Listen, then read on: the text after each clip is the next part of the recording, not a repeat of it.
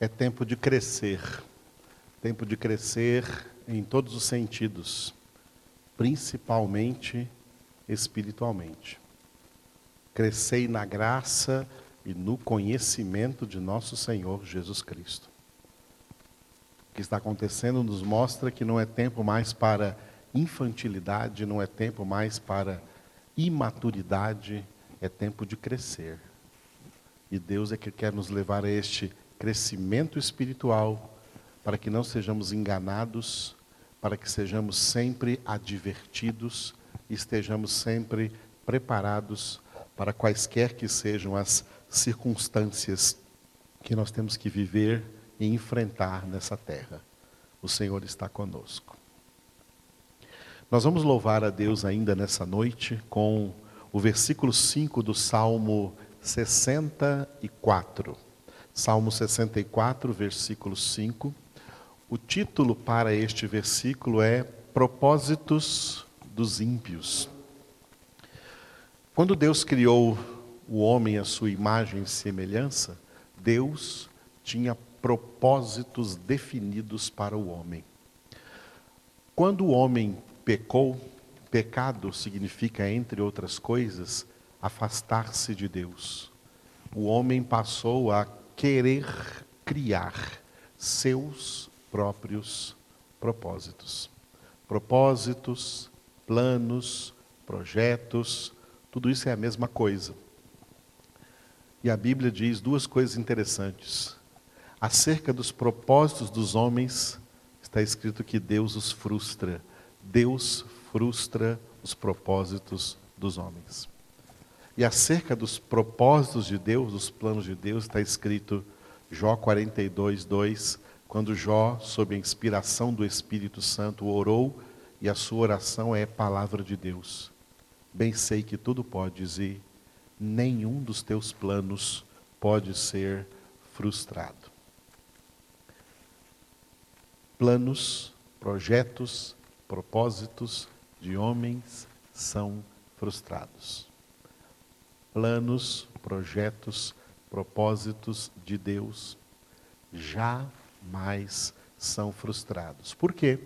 Porque é Deus mesmo quem age na realização dos seus planos, dos seus projetos e dos seus propósitos. E como ele mesmo disse através do profeta Isaías, Isaías 43, agindo eu, quem impedirá? Não há homem, não há nada, não há força alguma que possa impedir a realização dos planos, dos projetos e dos propósitos de Deus. Agora, Deus é poderoso para frustrar planos, projetos e propósitos de qualquer um. Porque só Ele é onipotente. E Jesus declarou também: olha, sem mim nada podeis fazer. Está aí com planos? Está com propósitos? Está com projetos? Jesus disse: sem mim nada podeis fazer. Nós dependemos completamente do Senhor. Esse texto do versículo 5 do Salmo 64, então, tem esse título: Propósitos dos ímpios. Antes de lê-lo, Vamos ler uma referência, uma referência ao que eu acabei de falar para vocês, no Salmo 33, versículo 10. Salmo 33, 10. O Senhor frustra os desígnios das nações e anula os intentos dos povos. Olha, o Senhor frustra os desígnios das nações e também anula as intenções, os intentos, os projetos. E até mesmo uma coisa que muito é falada hoje, os sonhos dos povos, sonhos egoístas, sonhos egocêntricos, sonhos de ficar rico na terra, sonhos de se dar bem nessa terra, sonhos vãos, propósitos vãos, intenções vãs que os homens têm nessa desenfreada busca de felicidade nessa terra, nessa condição humana em que nós vivemos. Deus frustra, sabe? Deus frustra, a própria palavra de Deus está dizendo aqui: o Senhor frustra estes desígnios, o Senhor anula estes intentos dos povos. Salmo 64, versículo 5, então, que é o nosso versículo de hoje. Davi declarou assim acerca dos ímpios, que eles teimam no mau propósito, falam em secretamente armar ciladas, dizem: quem nos verá? Teimam no mau propósito. As pessoas são teimosas, né? O pecado no coração do homem, ele é um elemento contumaz, ou seja, teimoso. A teimosia, os homens teimam nos erros. Existem pessoas muito raras, tá? Raras são as pessoas que aprendem com os erros e tentam não cometê-los mais e aprendem também com os erros de outros e tentam não repeti-los no porvir. Mas isso não acontece com a maioria das pessoas. Ainda hoje eu conversava com a minha esposa dizendo: Olha, no mundo tem poucas pessoas sábias. A maioria das pessoas não são sábias. E as pessoas que não são sábias, elas estão sempre recorrendo a erros antigos. São erros recorrentes. Um círculo vicioso de erros na história da humanidade e as pessoas não aprendem com os erros, não se desenvolvem com os erros, porque o pecado é contumaz, o pecado é teimoso. Há uma teimosia natural para continuar, para continuar no mau propósito. Tá? continuar achando que deve continuar fazendo o que está fazendo, que não tem que mudar, não tem que mudar nada. A humanidade não aceita a palavra arrependimento. O que as pessoas falam assim é que você nunca deve se arrepender. Tem gente que chega no fim da vida e diz assim: Eu não me arrependo de nada. Não me arrependo de nada do que eu fiz. Eu faria tudo outra vez. Que prepotência, que arrogância. A palavra de Deus nos orienta a nos arrepender, a olhar para os erros, nos arrepender dos erros e consertar a nossa vida na presença de Deus. Os ímpios não são assim, eles teimam no seu mau propósito e armam ciladas. Que cilada eles armam, assim como se fosse ocultamente? Salmo 9, versículo 15 é uma referência a essa cilada. Afundam-se as nações na cova que fizeram, e no laço que esconderam, prendeu-se-lhes o pé. Interessante aqui, ó, a cova, essa cova e esse laço que eu coloquei aí de letra vermelha, nesse vers, é, salientando aqui esse versículo do 15 do Salmo de número 9, Note que essa cova e esse laço aqui é como armadilha, é como cilada. Aquelas pessoas que, aqueles caçadores que faziam uma cova, um buraco e tapavam, tapavam para que um animal passasse e caísse nessa cova. Ou um laço escondido no meio de folhas, para que o bicho passasse e o pé dele ficasse preso nesse laço. Essa cova, esse laço aqui são armadilhas, ciladas. Os ímpios, a impiedade no mundo, a ação do pecado na vida dos homens, fazem com que os homens, as nações, nações aqui representam todos os povos da terra, toda a humanidade, fiquem por aí armando ciladas, tá? armando ciladas, fazendo covas escondendo laços, criando armadilhas. Todas essas armadilhas representam uma única coisa, que se chama ateísmo. O ateísmo impera sobre a humanidade. A maioria das pessoas do mundo são ateus. Por isso o apóstolo João escreveu em 1 João 5,19, um texto que eu estou citando bastante. Sabemos que somos de Deus. João escreveu representando todos os filhos de Deus, filhos verdadeiramente convertidos a Deus, convertidos ao Senhor e convertidos pelo próprio Senhor, eles têm consciência, eles têm sabedoria disso.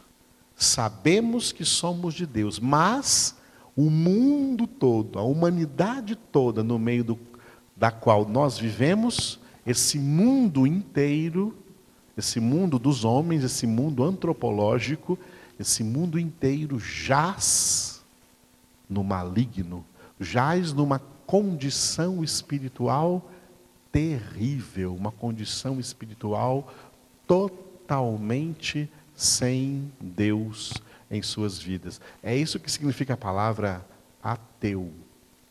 Muita gente pensa que Ser ateu é não crer em Deus.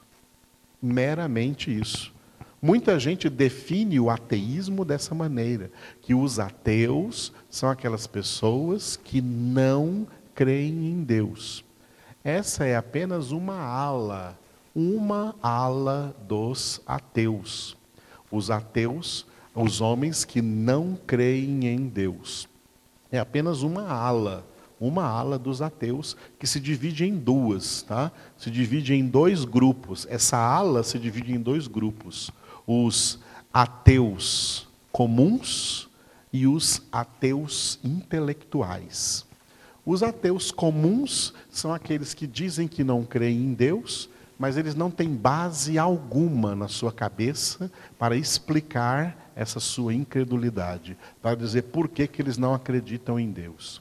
Mas existem os ateus intelectuais, que são aqueles que criam uma base filosófica, um idealismo filosófico inteiro, e por essas ideias eles argumentam o porquê não acreditam em Deus e não acreditam na própria existência de Deus.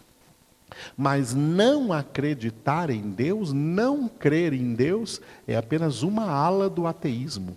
Existe uma outra ala do ateísmo que é imensa. É a ala do ateísmo da qual fazem parte todas as pessoas que afirmam crer em Deus. Muita gente que diz crer em Deus é ateu. Por quê? Porque ateu não é apenas o que não crê que Deus não existe. Ateu é não ter Deus.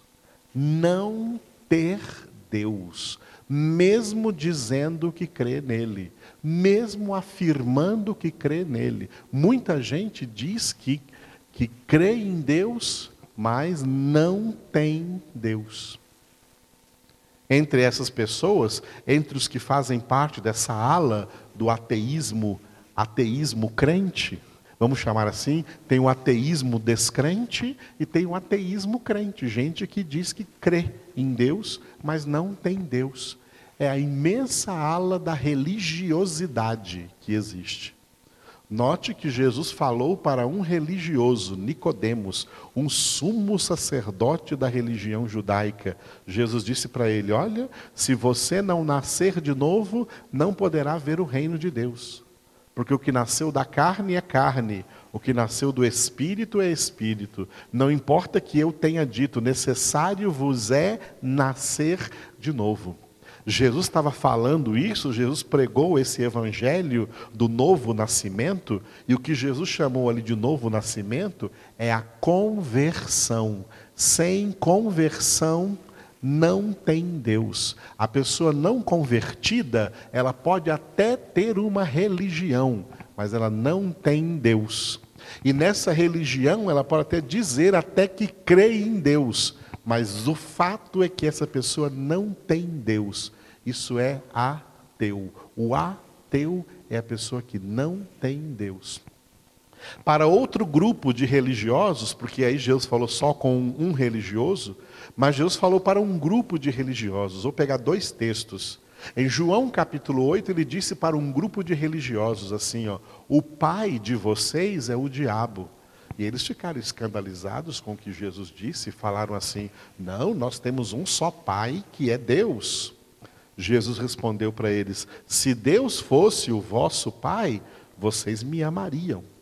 Mas vocês querem me matar, porque vocês não são filhos de Deus.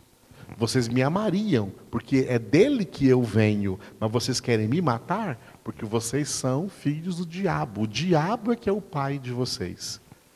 Olha para quem Jesus disse isso. Ele disse isso para homens que eram considerados por toda a sociedade de Israel os principais homens de Deus, os principais homens religiosos, homens que pregavam o Antigo Testamento nas sinagogas judaicas. Estes homens, Jesus disse que o pai deles era o diabo, ou seja, Jesus estava dizendo que eles eram ateus que eles diziam crer em Deus, diziam crer em Jeová, diziam crer no Deus verdadeiro, que é o Deus de Abraão, Isaac e Jacó, o Deus que enviou o Senhor Jesus. E Jesus disse para essas pessoas: Não, vocês não têm Deus, vocês são filhos do diabo. Para esses mesmos, depois você leia na sua Bíblia o capítulo 23 do Evangelho segundo Mateus, e veja ali quantos elogios Jesus teceu para esse grupo de religiosos. Como Jesus chamou esses religiosos de raça de víboras, de serpentes venenosas, de sepulcros caiados, de pessoas que por fora parecem muito bonitos, muito bem revestidos de religiosidade, mas por dentro estão cheios de podridão, não tem Deus lá dentro. Não tem Deus lá dentro. Tem um aspecto religioso exterior, material, físico, visível por fora, mas por dentro está tudo podre. Está cheio de inveja, de cobiça, de avareza, de orgulho, de soberba. Não tem Deus. Ateu significa isso, não ter Deus. O ateísmo é a grande cilada criada aí por todas as nações, criada por toda a humanidade. O ateísmo é a cova que as nações fizeram e nessa mesma cova as nações estão se afundando. O ateísmo é o laço que as nações esconderam, os povos ímpios sem Deus esconderam e nesse mesmo laço prendeu-se-lhes o pé. Os propósitos dos ímpios são todos propósitos ateístas. Não contam com Deus. Deus não faz parte desses propósitos. Jesus disse uma vez, e ficou registrado nos evangelhos, que quando o filho do homem voltar, quando o filho do homem voltar, o mundo estará da mesma forma como estava também nos dias de Noé.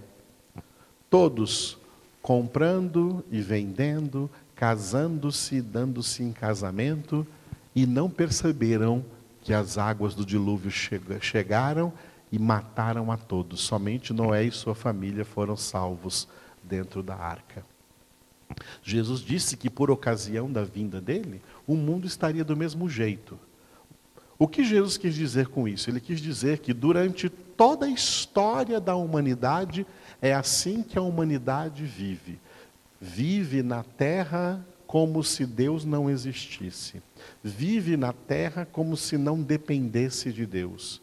Vive na terra não levando Deus em consideração. Comprando e vendendo representa o trabalho humano.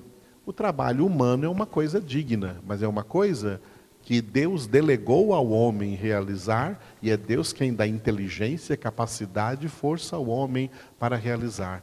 Mas o homem está aí trabalhando, as pessoas estão trabalhando sem levar Deus em consideração. Adorando não a Deus, adorando ao dinheiro. Jesus disse: ninguém pode ter dois senhores, não podeis servir a Deus e a Mamon, o Deus do dinheiro, o, Deus, o falso Deus das riquezas. Os homens não trabalham para a glória de Deus, trabalham para a sua própria glória. E para comprar a sua própria glória precisa de dinheiro. Os homens correm atrás só de dinheiro, dão maior valor ao dinheiro, de tal forma que Paulo escreveu sob a inspiração do Espírito, lá na primeira carta de Timóteo, que a raiz de todos os males é o amor do dinheiro. O amor pelo dinheiro é a raiz de todos os males. Quando Jesus disse que os homens estarão comprando e vendendo, ou seja, ele estava aí com esse comércio representando todo o trabalho humano. Os homens vão estar trabalhando na terra porque eles idolatram o trabalho, eles acham que depende do trabalho deles, eles não, não, não veem que depende de Deus.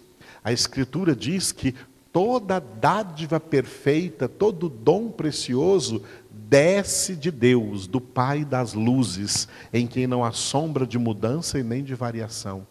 Na carta Tiago, João escreveu em João capítulo 3 que o homem não pode receber nada que não tenha sido dada do alto. Eu já vi muito ímpio dizer assim: olha, se você não trabalhar, nada vai cair do céu para você.